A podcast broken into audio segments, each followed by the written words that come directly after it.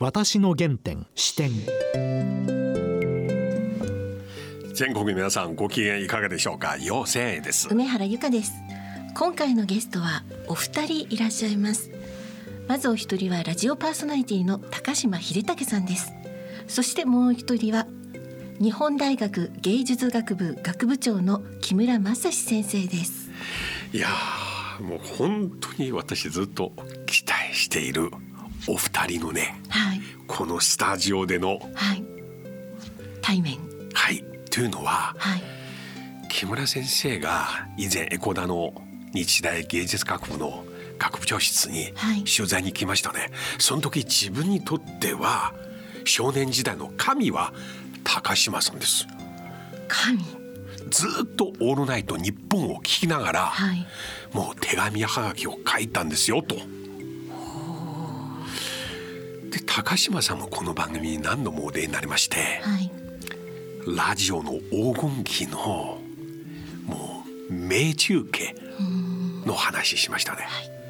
今日お二人にそれぞれのあの時代の思い出高島さんが記憶されてるあの時代の名シーンそして木村先生が聞いてた当時の高島さんの中継と「オールナイトニッポン」のフリートーク。そして今度声ではなく目の前で。どうなるでしょうね。楽しみです。はい。それでは私の原点視点進めてまいります。私の原点視点。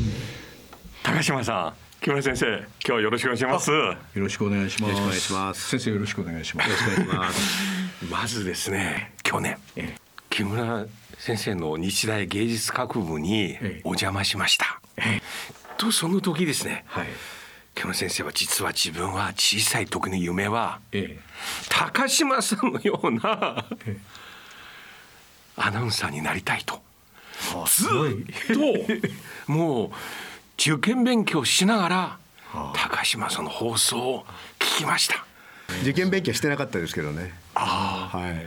ずっとラジオを聞きました、いやはがき職人だった、はあ、へえ驚く。そして？名前を読んでほしいがためにもうあの授業中にひたすらはがきに絵を描くということをだから絵が上手くなっちゃった。その時高島さんは番組で。いや深夜放送のパーソナリティをされていて。あの世代的には分かります。僕はあの「オールナイトニッポン」やってて。それでまあ私だけではないですけどね。私なんかも隅の方ですけど本当にあの綺麗な絵を描いてくる人イラストを描いてくる人あれ取っとけばねあの大変なあの価値が出たんじゃないかと僕は思うんですけど。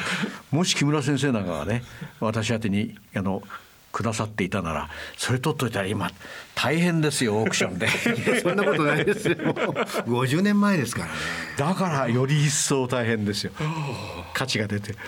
それで木村先生はなんかラジオ番組なんかコンテスト。あそうですそうです。自分であのオープンデッキのこう録音機を買って自分でずっと番組を作ってたんですね。10分ぐらいの番組を。はいブレンダリーの曲をかけながらですねあのテーマにして 自分の番組を作ってで作ってるだけじゃ面白くないんで「あのオールナイトニッポン」に送ろうと思って結構送りました。あの頃の高島さんのラジオでの声感じはどんな感じですか、ね、とてもねエロチックでですね。エロチックですか？いやゾクゾクしてました僕。やっぱり言葉ってすごい力があるなっていうのは若いながらすごく感じましたねそれは。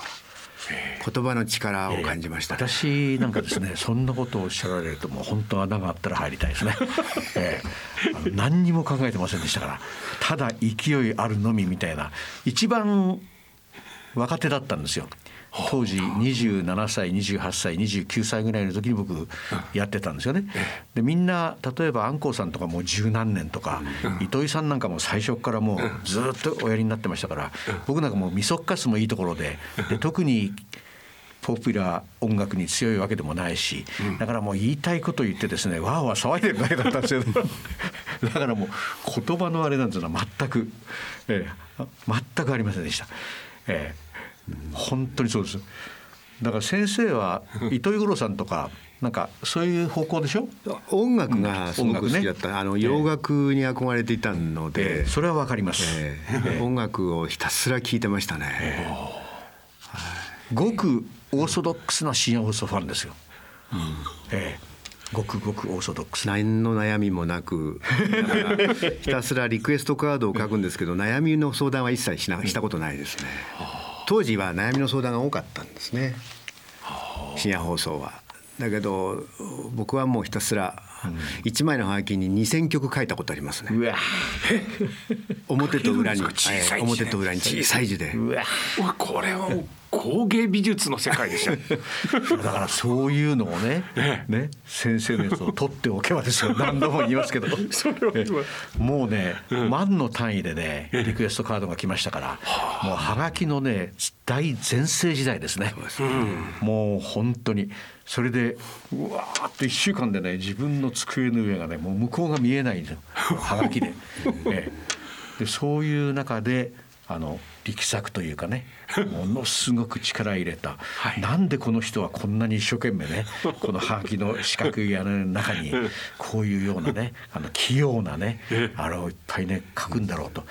よくほら刑務所行くとあのどうやって作るか知らないけどわらじとかさこんなちっちゃいあの、はいはい。えー小指の先ぐらいの大きさのやつであの作ったりする人いるじゃないですか、似てますよ精神状態。本当職人ですよね。ね職人。ええ。ちなみにそれは1970年代？そうですね。70年の初めの方ですね。ああそうで70すか。年代の初めそうです。ね71年、72年、えその時木村先生は高校？えっ、とね私55年生まれなので。ああ。はい。えー、そうすると高校ですね。そうですね。高校生ですね。で大学受験とか考えてないですか？大学。大学受験のほほとんどあの考えてなかったですね。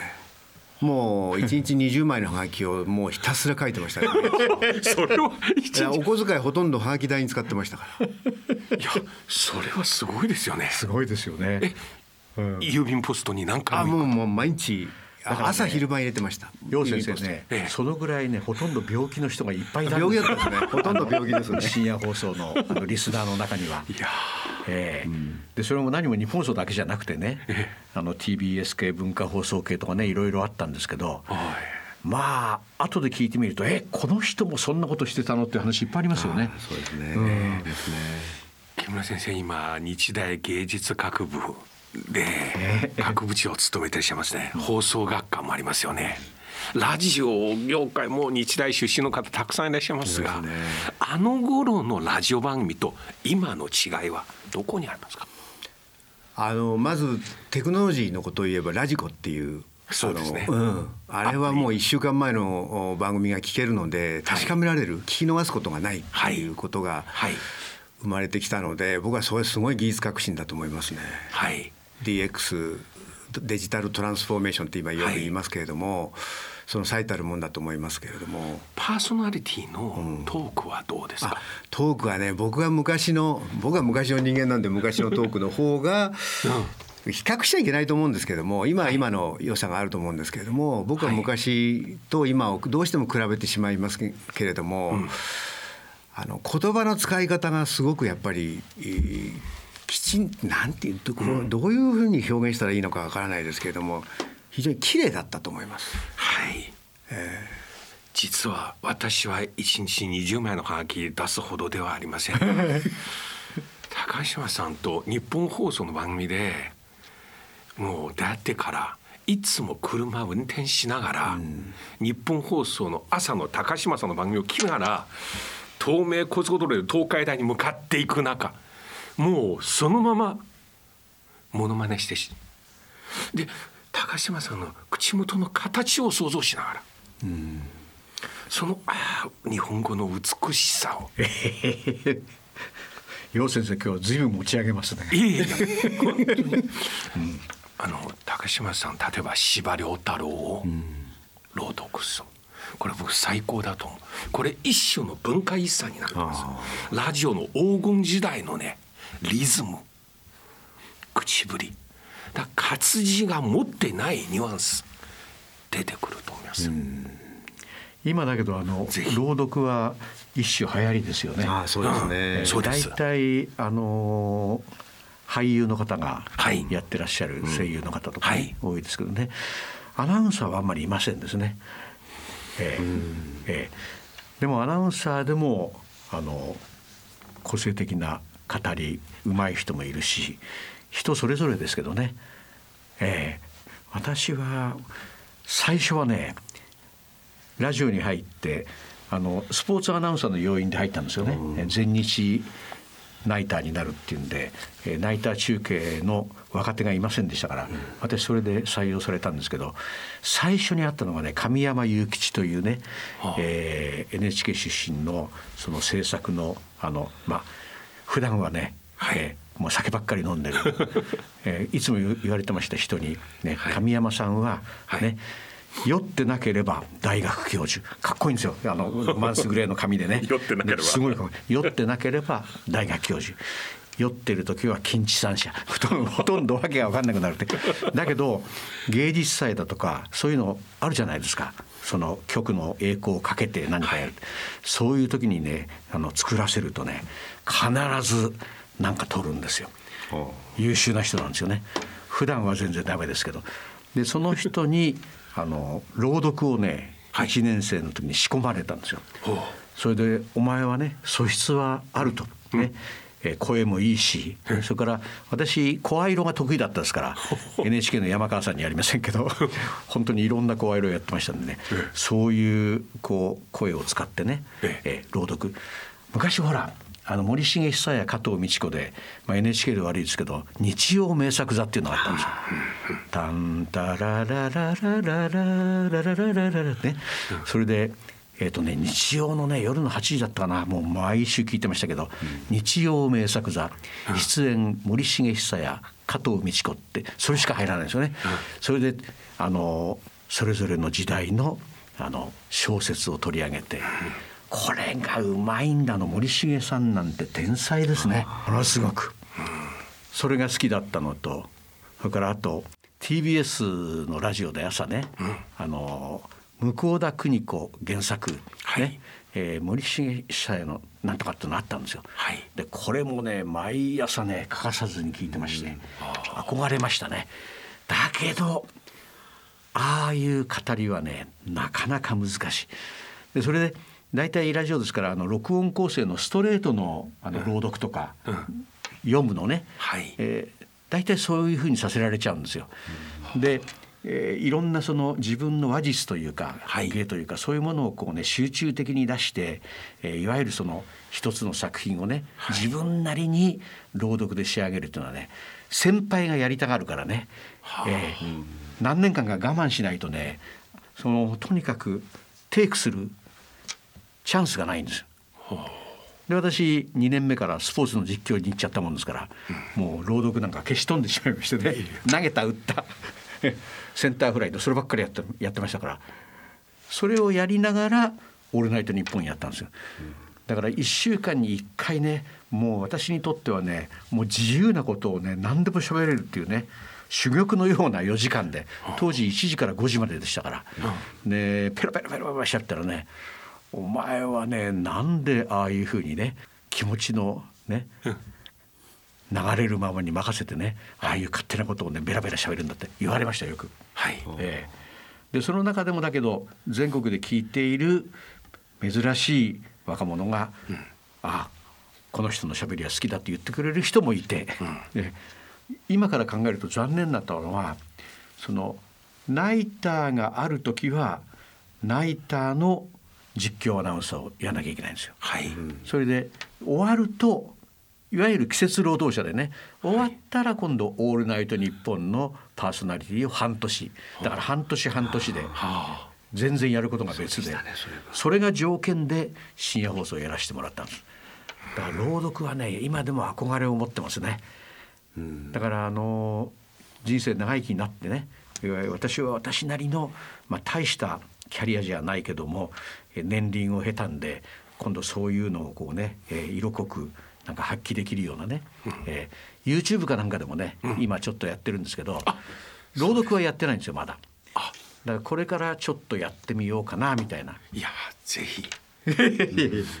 木村先生あの日本で青空文庫というつまり著作権として50年経ちましたという作家たちの作品をウェブ上で全部公開されてます。出版してもいい印刷してもと同時に朗読してもいいもの。これたくさんあります。これぜひですねもう高島さんの。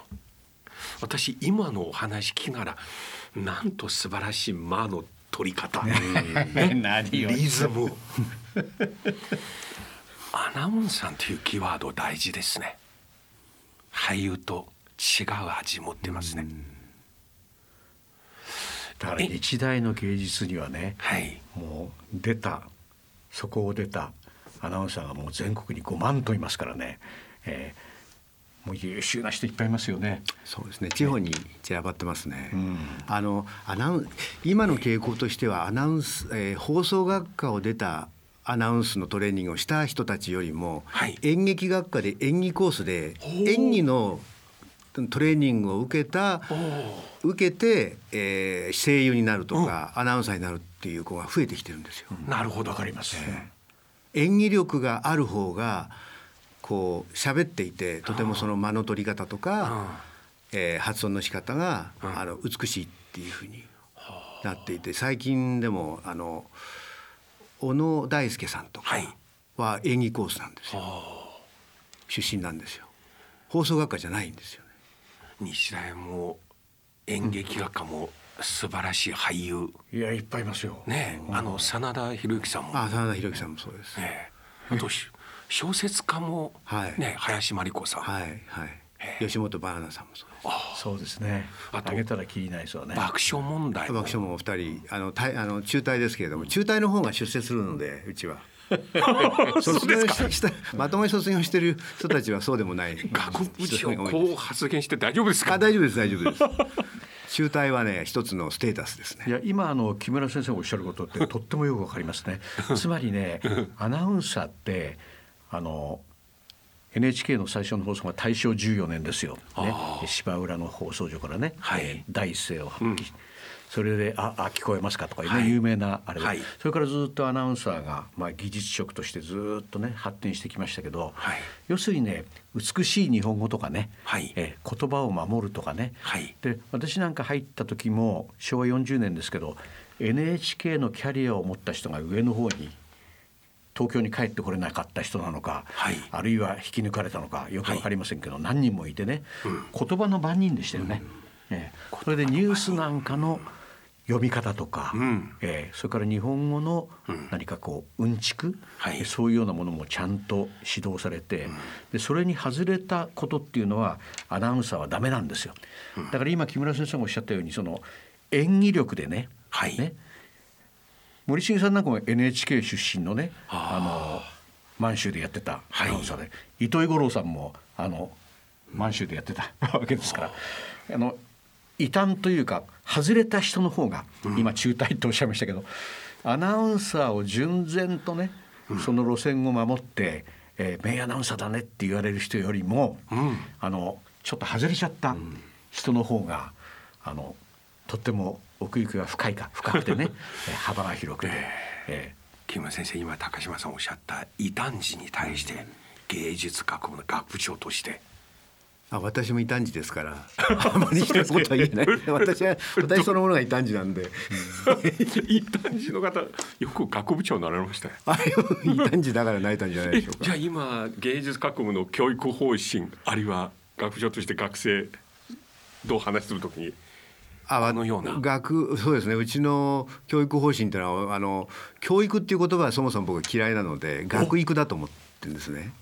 学ぶあの教えることを教えるっていう感覚は僕はもうもう古いと思っていてなるほど。やっぱり学ぶことを育てるっていうのが、学ぶことを育てる、えーその学育だと思うんですね。主体的に？もうそうじ自自ら？ら学ぶってことを育てなきゃいけないと思うの。でそういう時代に変換してきてると思うんです。このこのコロナ禍の中で余計それがあの早まっていると思うんですね。教える時代じゃないと思いますね。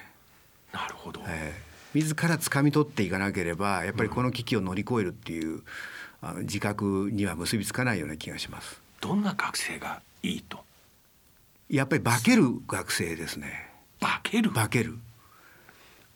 やってることがどんどん違う方向へ変化していくっていう。あ例えばうちの学部でいうと放送学科へ入っても、うんなんかシャンソン歌手になっちゃったりとか、うんあの文芸作家になっちゃったりとか。あ意外な方向にこうそうですね。あの工藤官九郎さんなんかはそうですね。ああそうですね、えー映画作ってみたり舞台の台本書いてみたり。うん。自分の本当にやりたいことをどんどんやり込んでいくってそのパワーを身につける場所じゃないかと思うんですね。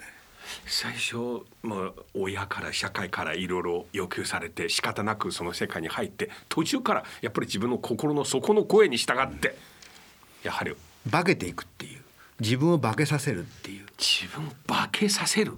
で教員と大学はこれを促す。そうです化けるこ化けなきゃダメだよ。化ける化けることがうちの学部の目的だよ。化けさせることが目的だよ。っていうこういうふうに学生してますけど、と話してらっしゃるんですか、はい。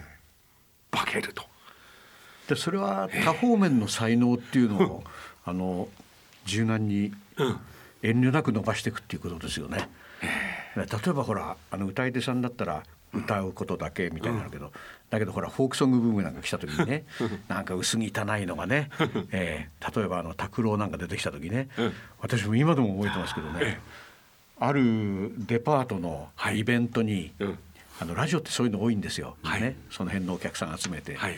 あの拓郎さんが来たんですよ。はい。でその時に歌っていうのは、はい。ね庄司太郎じゃないですけどええ。あのちゃんと直立して立って、うん。えマイクの前でね、うん。あの非常に発声もね、え鮮やかに綺麗に、そういうのをそれが歌でやって、だなんか椅子に座ってなんかね、うん。ええ譜面なんか広げてこうやってやるじゃないですかギター弾いて。え覚えてきなさいよそのぐらいみたいなね。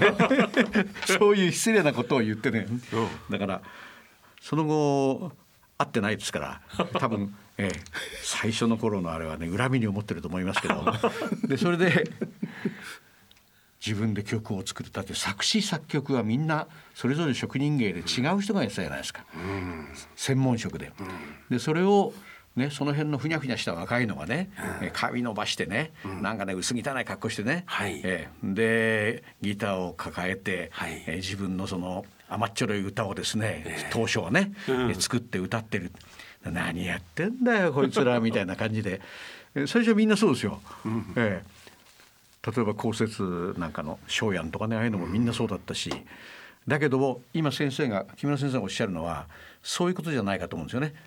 入り口はあの例えば学校の学部で何かねきちっと教えてもらうものかもしれないけども、そこで知り合った友達だとか影響を受けた先生だとか、それから自分のその心の向くままというか気の向くままというか変だけどね、昔のまた旅者みたいですけど、だけどそういう才能を遠慮なく生きなさいってことでしょ？そうです。そうするとどっかでそれが「へえこんな才能があったのか」えー当たると言いますかね。化けると言います。だから秋元康さんとか、はい。僕なんかあの彼が中央大学の学生の時にね、私の番組にも来てねバイトやってて「おい秋元」なんですって言っててあんなになるとはね夢にも思わなかったですね。えー今会って「おい秋元」ってやつは一人もいないですよね。さすがに僕は先生とは言わないけどね秋元さんまでは完全に来てますね君も言わないですね。だから分かんないですよ本当に。今ね高島さんのこのお話を聞きながら僕ずっとね今感じてるのは高島さんの話し方の魅力、うん。今日さらに今強く感じたのは どうもありがとうございます。主語のチェンジですよ、時には非常に端正なアナウンサーのようなつまり客観的な描写小説の中の部分。一方では役になって何やってるんですか？チェンジするんですね。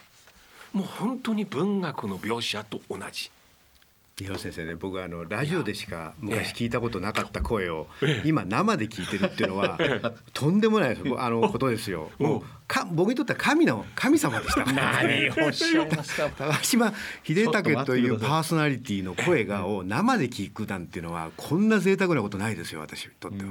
恥ずかしい。これは恥ずかしぜい木村先生、一度日大先芸術生なんでそんなに売り学込んでく生れるんですか？の前であぜひぜひ。ラジオの黄金時代のね、はい。あとは当時のアナウンサーのねこの自分のこの練習。そうですね。いや僕あの時代いいものあるはずです、今木村先生あれですか？あの純粋にうんアナウンサーを目指すっていう人っていうのは相当減ってると思うんですけど、はい。あのどんなもんですか？勢いは。あの勢いはですね高校の高校生の時から例えばあの放送部に入っていて、はい。アナウンサーを目指している子がやっぱりあのいるんですね。あでそういう子があの入ってくるのでもうぶれないですね。あ卒業するまで。あ。で就職もやはり放送局に入りたい。ラジオ局に入りたい。テレビ局に勤めたい、もうそこはすごくあの強いですね意志が。ええ。他は結構フラフラしてるんですけども。あのなんかアナウンサーはすごく人気がやっぱりあるし声優とアナウンサー、今声優の方が人気があるかな。そうですね。ええ。そうですね。ただ声優も声優の訓練を受けて声優になれるかっつったらなれない。なかなかなれるもんではないので、やっぱりそこに求められる演演技力とか声の質とかはいですね。やっぱり運も相当あると思いますね。はい、あの先日はい。村上春樹さんが早稲田大学文学部のはは新入生入学式に突然現れました、学生みんな興奮しましたね。で彼はこう言いました。私は大学に入ってからすぐ結婚。そして生活のためにバイト。ええ。最後は学校に戻って卒業。普通の人と逆の順番です別にお勧めることではないけれどもまあ基本的には秀才と優等生必要ないと、早稲田はこんな環境であると。これ優等生ではない優等優等生目指さなくていいですよと。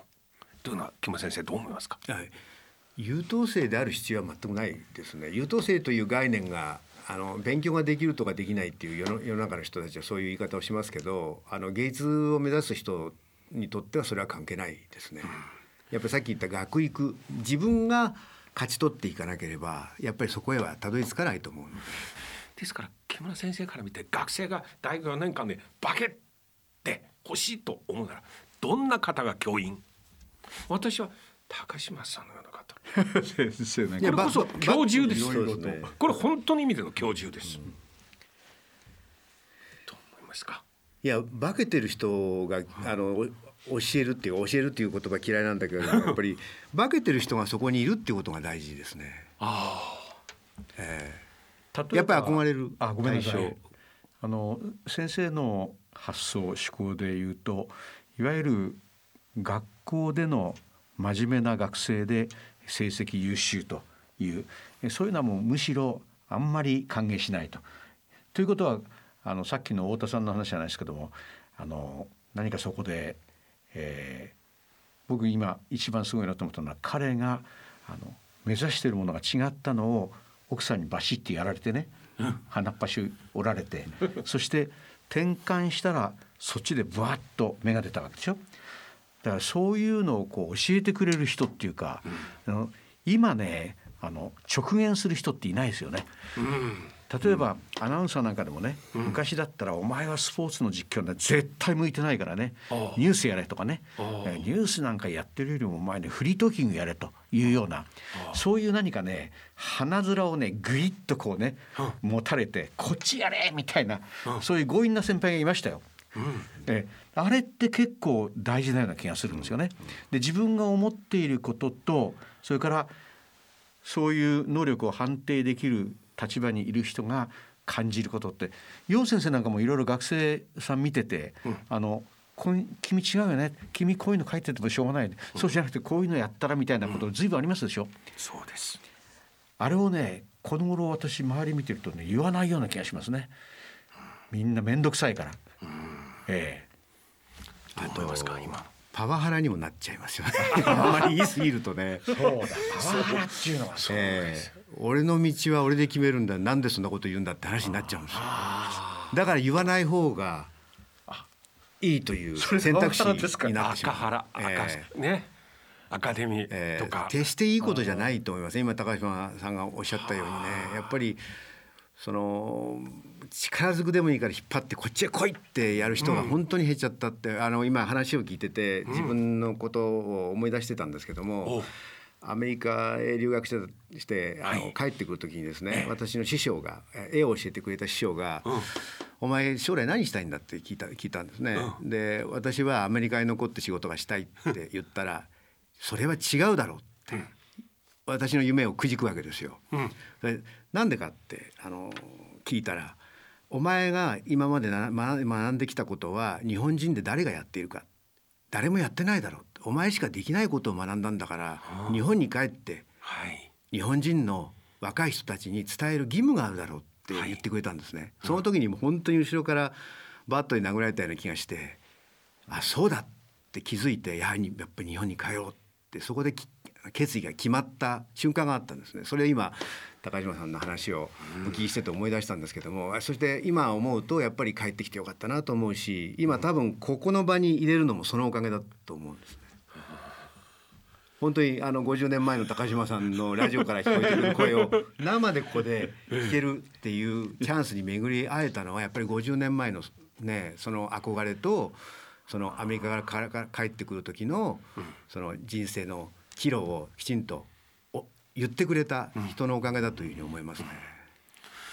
私バンコク共通だと思いますが日本も中国も多分英語世界のアメリカでも、良いラジオ番組は映像を見るよりも想像力を誘うんですよ。この前この番組で高島さんは局に入られた後に先輩のアナウンサーは、ええほ放送博物館に行って、え往年のええ。名放送を聞きなさいとえおっしゃいましたね。ええ。でその後神宮球場の野球中継の例を紹介しましたね。え私その後中国でラジオ番組でこの話しましたよ。ほつまりホームラン打ちました。それでカラスが飛んだ。1話 2話3話4話ずっと7話まで。う7まで行ったっていうね私そのまま中国語で再現しました。あそうですか。カラス飛んだ。1話2話中国語で、はねやっぱりね、松内のり蔵さんのね、あの名実況なんですけど、夕闇迫る。い夕方じゃなきゃダメなんですよ。もう一回お願いします。夕闇迫る。神宮の森。カラスが。1話。2話。3話。これで名放送だって言われたんですよ。夕闇迫る神宮の森カラスが1話2話3話で私あの放送博物館に行ってね昔のやつ全部聞きましたけど、そしたらね驚くべきことにねもっと数えてたんですよ。1話2話3話で済めばこれは名放送になりますけど4話5話6話ってね。それで、えー後で調べて聞いたらカラスなんか飛んでなかったって言うんですよ。だから昔の実況放送で有名な例えば「前畑頑張れ」とかね葛西三世さんのああいうものだって本当にねこれで実況よくつまりラジオは昭和のニューメディアですから、はい。えーもう聞こえるだけでみんな感激しちゃってね、ええ。で「前畑前畑頑張れ前畑頑張れ頑張れ頑張れ」ってそう言いながら「ゲネングルが出た。ゲネングルが出た。前畑頑張れ。ゲネングルが出た」おいどっちが出てるんだそれそれで急に言うんですよ「前畑勝った。勝った勝った勝った。前畑勝った。前畑勝った」ね。だからそういうつまりラジオっていうのがニューメディアでこれからどうなるかどうもわからないって。だけど実況放送とかね、これ舞台中継だとか、えーいろいろあるじゃないですか。ニュースだとか、はい。えーでそういうのをね全部あの作ってったんですね。うん。だから今言ったような人たちっていうのはいわゆるちゃんと試験を受けてアナウンサーになった人じゃないんですよ。元証券会社に勤めてたとかね、急にラジオができたからね引っ張ってこられてねスポーツ紙の記者だったとか、はい。それで和田信賢和田信方っていう人が、あの一期生なんですけど。でその彼が大体原型を作ってったんですよね。じクイズの司会であって実況であの双葉山70連勝ならず秋の海に負けた時は、はいあの本当ね星回りがね不思議なんですけど和田信玄が実況してるんですよ。だどんな感じでした？え？いやいやそれがねあの僕は NHK の山川静夫さん、はい。尊敬してるんですけど、はい。この間も久しぶりにお目にかかってねええ。今和田信玄の話をしたんですけど、はい。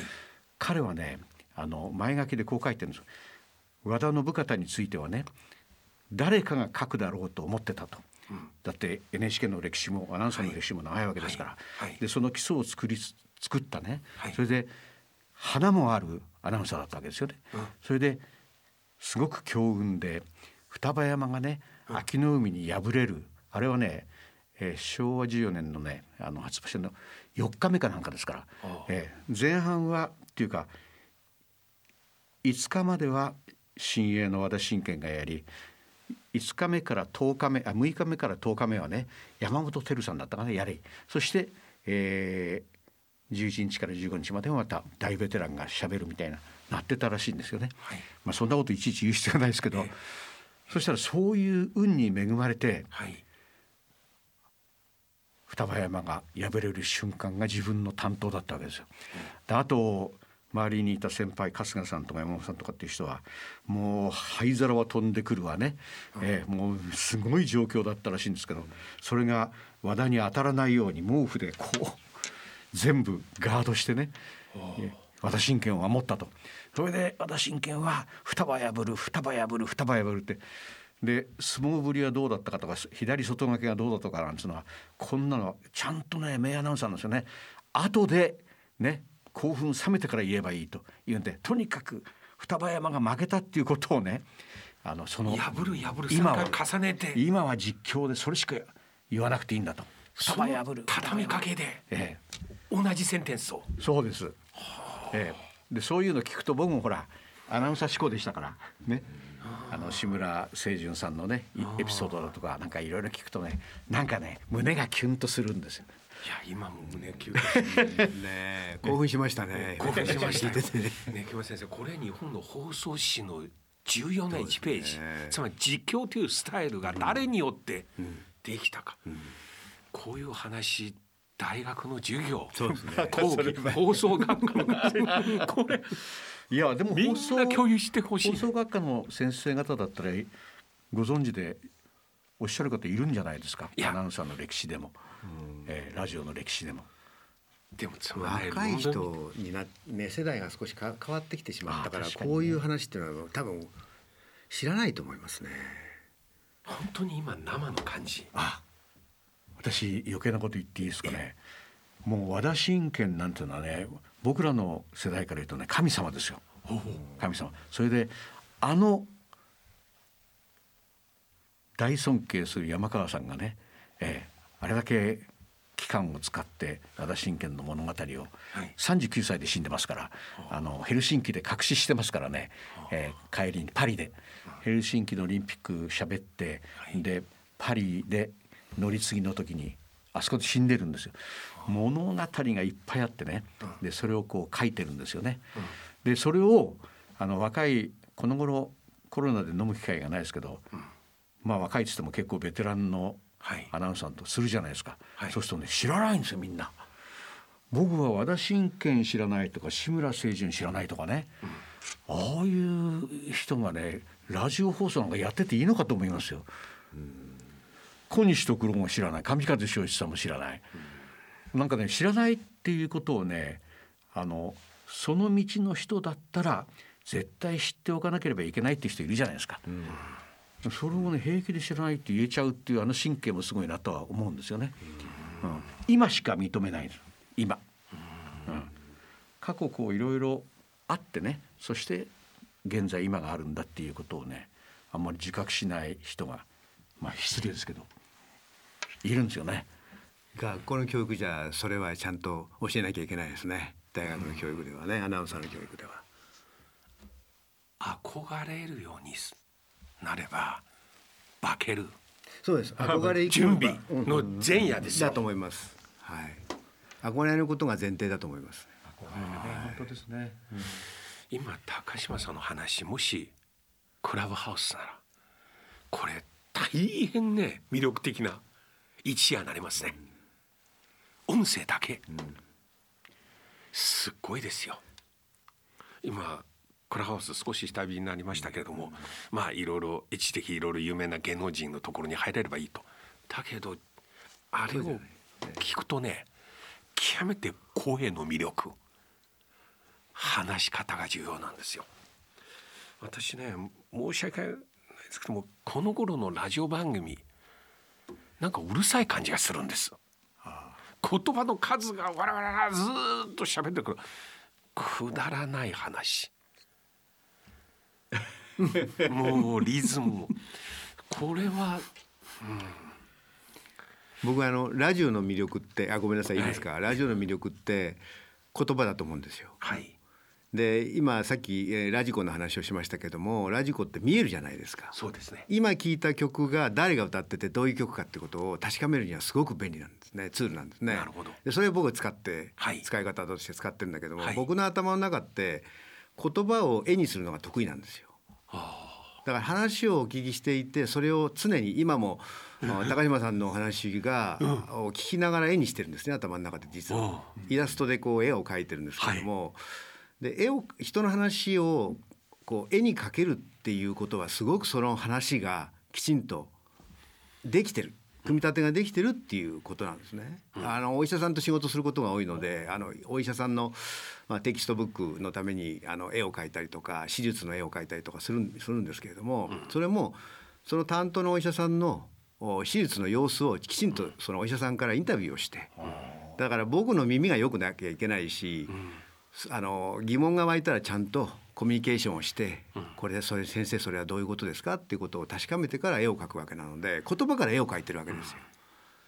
だからラジオを聞いててすごくいいのはあすごくいいがいい絵が描けた時のラジオの聞き方っていうのは僕はすごくあのゾクゾクするしあこの番組すごくいいなって思えるんですね。それ先生すあのいわゆる小説なんかで言うと、例えば新聞にほら、毎日ねあんまり最近それで話題になる小説ないけど、あのこと挿絵ってあるじゃないですか、はい挿絵。必ず、はい。あの名前がちゃんと載ってね、はい。あんな感じですか？そうです。あはい、一枚の絵にしていく。割と長い文章でも一枚の絵に収める、どのシーンを絵にしたらこの文章が生きるかっていう考え方をいつ先も頭の中そうなってる。そうですね。そうなってる、はい。で私も聞きながらこの昭和10年代の日本。まだ結構大変激動の時代でしたね。そうですね。なのにそういう時のスポーツ実況中継。国民にどんなねものを与えたかと想像しながら私先ほど感じたのはもう一度ね高島さんの話し方実際ずっと見てたんですけども決して言葉語彙単語の数多くないです、シンプルの主語熟語ですよ。何々は何々ですっていう。これも万国共通。一番いい文学はそういうスタイルですね。日本では例えば某テレビ局のアナウンサー出身でその後報道番組のキャスターになった方。で時々格闘技の中継で有名になる方。あれはもうマシンガンみたいな喋りで単語の数が多い。たとえ面白いことで有名じゃないですか。正直本人は自分の話術を見せびらかしてるけれどもこちらはだんだんだんだんノイズオンと感じますね。今おっしゃる映画想像しない、あのねあの古舘さんのこと言ってるのかと思ってるんですけど 彼がねあのいわゆる一人でやっているね、えートーキングブルース。あれでねいかに苦労してるかっていうね聞いてますから。でプロレスやってる時から顔見知りだしあれで。であれだけのやっぱりね努力とそれから世間をこう車に構えてね見るね、ああいう切り方それから彼自身独特の表現作り出す言葉。例え。あれはね大したもんですよ。大したもの、うん、でもね。だから彼超える人って今いないんじゃないですか、でも文学ではえ村上春樹さんのようなええ。ダラダラダラダラ なんかブツブツ一人言うようなスタイルもいいけども司馬遼太郎さんのようなシンプルの歯切れのいいセンテンス、まあ私も古い人間かもしれませんが。絵を想像しやすいですよ。いや絵で言うとねあの村上春樹さんがね、うん。作家になろうと思ったっていうのがねあれ本当か嘘かわからないけど彼のあのエッセイかなんかに出てくるんですけど、あのずっとジャズ喫茶みたいなあのやってたそうですじゃないですか、ね。はい。それでヤクスワローズのファンで、うん。ねえーそれがヤクルトだったか産経だったか、えーちょっと分かりませんけど昔のアトムズだったかね、えースワローズだったか分かんないけど神宮のね昔あの外野があの芝生だったんですよね。はい。で私なんかよくあの実況で自分が関係ない時なんか双眼鏡でねこうやってね芝生ばっかりこうやって見て、ね、アベックがイチャイチャしてるね。でそういうの見て「あああそこすごいよ」なんてそういう、えアホなあのレポーターやってたことあるんですけど彼が書いたものの中にねなぜサッカーを志したかっていう、あの有名な話かもしれませんけど。ヤクルト神宮球場のねスワローズか、ねえーそこのチームに新たな外人選手が入って、それがねカキーンとね外野にねあのツーベース打ったんですって、それが一塁を回ってね、えー二塁にバーンと滑りスタンディングツーベース、つまりバーンと膝から滑り込んでパッと立ち上がるっていう、はいでその時に私は作家になろうと決意したって、それで帰りに紀ノ国屋行ってその原稿用紙とねあれペンかなあれ全部買ってそれで書き出したって。本当なんですかね僕あったら聞いてみたいんですよね。その時はそれは。おっしゃったっていうのがそのそういうイメージなんですかね、絵になるじゃないですか。そのスタンディングツーベースなんていうあれだとガーッと走ってきてタタッとこうねすっくと立ち上がって二私塁にガーッと滑り込むんじゃなくて、足から滑ったけどパーンと立つ。それを外野で見ていた村上春樹さんが「そうだ。作家になるべえ」と。完全に絵になりなましたね今。私も村上さんのこの部分はエッセイで読みました。しかし今高島さんの話を聞いて全然違う味違うリズムで。よりインパクトを感じました。よいやいや村上さん失礼ですけど。いや私は素朴に疑問に思っただけですよ。いやでも想像をかきたててくれますよね。僕は初めてお聞きしたんですけども、リズム。想像本当に想像力をかきたててくれるですよラジオは。あラジオのね、え高島さんいつもいいところでパッと切るんですよ。その時はって。わーっと盛り上がってポンと来て。昔の徳川無声なんか聞いてましたからね。その時武蔵はねあれは好きでしたね。一陣の風が竹やぶをそよがすのを聞いた。脳裏に浮かぶ通の面影があってそれはねずっともっとこうねなんていうのかねあの人生経験豊かなねあの深い声してるんですよ。あの昔ね活動大写真のね弁士をしていたって。いろんなあれでこう絵を描きながらそれを言葉に変えていくっていうその時のイメージ間の取り方、もう無声さんもすごかったですね。だからああいうね語り部みたいな人が最近感じないですもんね。いや本当にそう思います、うん。NHK のアナウンサー500人以上いるんでしょあれ、あ500人も？えーなんか昔はそうでしたよ。500人ぐらいでしたよね。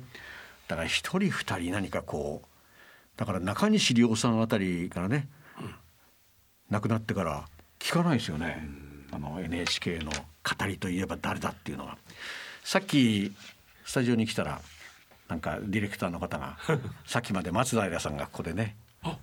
朗読をしてたっていう。あのその時歴史が動いた、あの松そう平さそうん松平さんが。で手島隆一さんの本をね読んでたっていうからこれは聞いてみたいなと思いました。私今 NHK オンデマンドで彼の番組もう一回見てるんですよ、えーえーわかりますよ。私あれはカンペないと思って一気に喋るあのね、雰囲気。うん。本当にすごいです。温度とかこう風とか、はい。匂いを感じますよね。あいい人の語りっていうの感はね。じます。こう風がピューッと吹いてなくてもその吹いてきますよね。あのカラス1話2話3話カラスしか言ってないですけどね。カラス数えただけですけどねでもその背景の空の色が見えてきますよね。そこつまりリズムがその時一番重要な。のいろいろアップ取っていいあですよ。と声のトーンとか、間の置き方とかね。絵を描いてるようですよね。だから喋り方なるほどっていうのは。ね。なるほどね。木村先生今日至近距離からこの50年前。いやいやもうずっとゾクゾクして一日20私のアイドルアイドルですから。聞いてどう思いました？いこう今日。陽先生がさどう感じました？かもう本当もうひたす高ら持ち上げてくださ力はるんでねどういったところですあか僕はやっぱり肉声でもう改めてすごいなと思いました、え恐縮ですどうもいやとんでもないもう神様ですから。よく言いますよ。恥ずかしい木村先生は日本で生まれ育って一日本の少年としてずっと聞いて惚れたの分かる。私は上海から日本にやってきて日本に着いてからあ UAO で勉強し始めたものですがねすごいね先生も。日本語の美しさは高島さんの番組を通じて感じました。私自身が先ほど松平さんのあのアドリブ感のしゃべり番組の冒頭。あと文学者の俳優だった江森徹さんの監視漏洩はいわかります、うん。先生そういうのを何参考にして日本語を勉強したんですか？日本語の雰囲気。あの講談社から出した「監視漏洩」っていう本のシリーズになります、ええええ。その中国の朗読は私がしたんですけどもだけど、実は中国国内の俳優の朗読と違う雰囲気出しました実は江森徹さんの。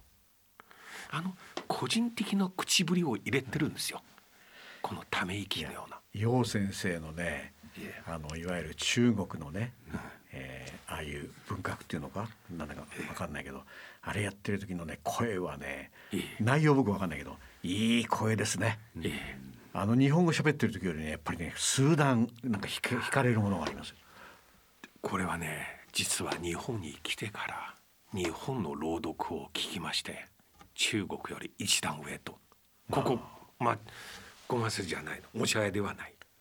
これ中国文化大学名とか政治の宣伝イデオロイデオロの影響で力入れすぎ。だから僕中国では詩の朗読俳優による朗読一番苦手なんです。あの上海博物館ができました。2000年頃これ中国で私今でも一番素敵な博物館だと思ってます。政治的なイデオロギー色はなく政党機漁機の紹介。非常にシンプル。そこで日本の援助でハイビジョンの紹介ビデオを制作しました。全部の収蔵品を。そしてですね中国国内でアナウンサー俳優などいろいろ探して誰か吹き込んでもらおうと。で私もその時一応はい。オーディションみたいにサンプルテープ出しました。意外なことであの館長がマーさんという私の声とリズム感というか聞いてこれにしますと。実はあれは高島さんや江森徹さん。あと NHK のプロジェクト X あの番組などのそのリズム感その声のトーンの影響、い随分研究されてましたね。やああいう雰囲気。いやでも憧れながら真似しました。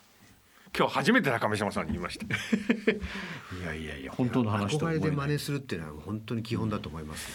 これは先ほどおっしゃった日大芸術学の教育の自ら学ぶに対して一つの刺激ですよね。でそうその通りだと思います。いやぜひ日大の学生の皆さんに日本のラジオの黄金時代のね この日本語の美しさ。一つ一つの単語が持つ パワ私今日木村先生に、ー、うん、あのお会いしたら絶対聞いてみたいと思ってたんですけどさっきほらあの深夜放送のハガキ職人みたいなこと言いましたよね。はい。でそれでその集中的に小さい字でね、ええ。もう何百曲、はい、二千曲書きました。書いた。2,000曲、はい。うん。でそれが先生のあの昆虫だとかさ、ああいうのこう書く。でああいうえっとね、あれは何だっけな奥村大三郎先生だったかな？あのインタビューしてる時に、はい。その日本だと、はい。ねこんなちっちゃい虫で、うん。今にもこう動きそうな、うん。そういうのをねもう非常に細かく集中的に描くけど、外国のね絵にはねどんなちっちゃくてもね、なんつったかなネズミよりちっちゃいのはないって言ったのかな？なんかそんな昆虫でね、うん。こんなねなんて言ったらいいかないわゆるこう足がこう微妙にね先生のね、あれ見ても分かるけど、こう微妙にこうってなんでこんなところまで気が付くかいみたいな描き方をね、はい。して集中的に時間もかかるんでしょうけどもあれの独特なそういうあの文化の表現みたいなことをね、奥む奥村先生奥本先生ね。大三郎さん。聞いて先生の作品見てそれをすぐ思いました。ええああこういうことをおっしゃってるんだなっていうこと。で僕昆虫を描きたくて描いた 描いたんで実は昆虫はあまり得意じゃなかったんですけどもあそうですか？あのあるうこれアメリカ人の先生なんですけども私の師匠なんですけどもその方がね面白いこと話をしてくれてその大自然の中にある全てのもの、まあ、だから人間も大自然の一部として見た時に大自然の中にある色とか形っていうのは人間がもう生み出そう生み出すものの中に、はい。どんなに私がこれはオリジナルで作ったんだよって言っても、必ずそれは全て大自然の中に存在してるって言うんですね。あすごい。え特に昆虫。昆虫の例えば1ミリ2ミリのちっちゃい昆虫を拡大してみるともう全てその中に色と形があるって言うんですよ。なぜかっていうと昆虫って全ての種の75%を占めてるって言われてるんですね。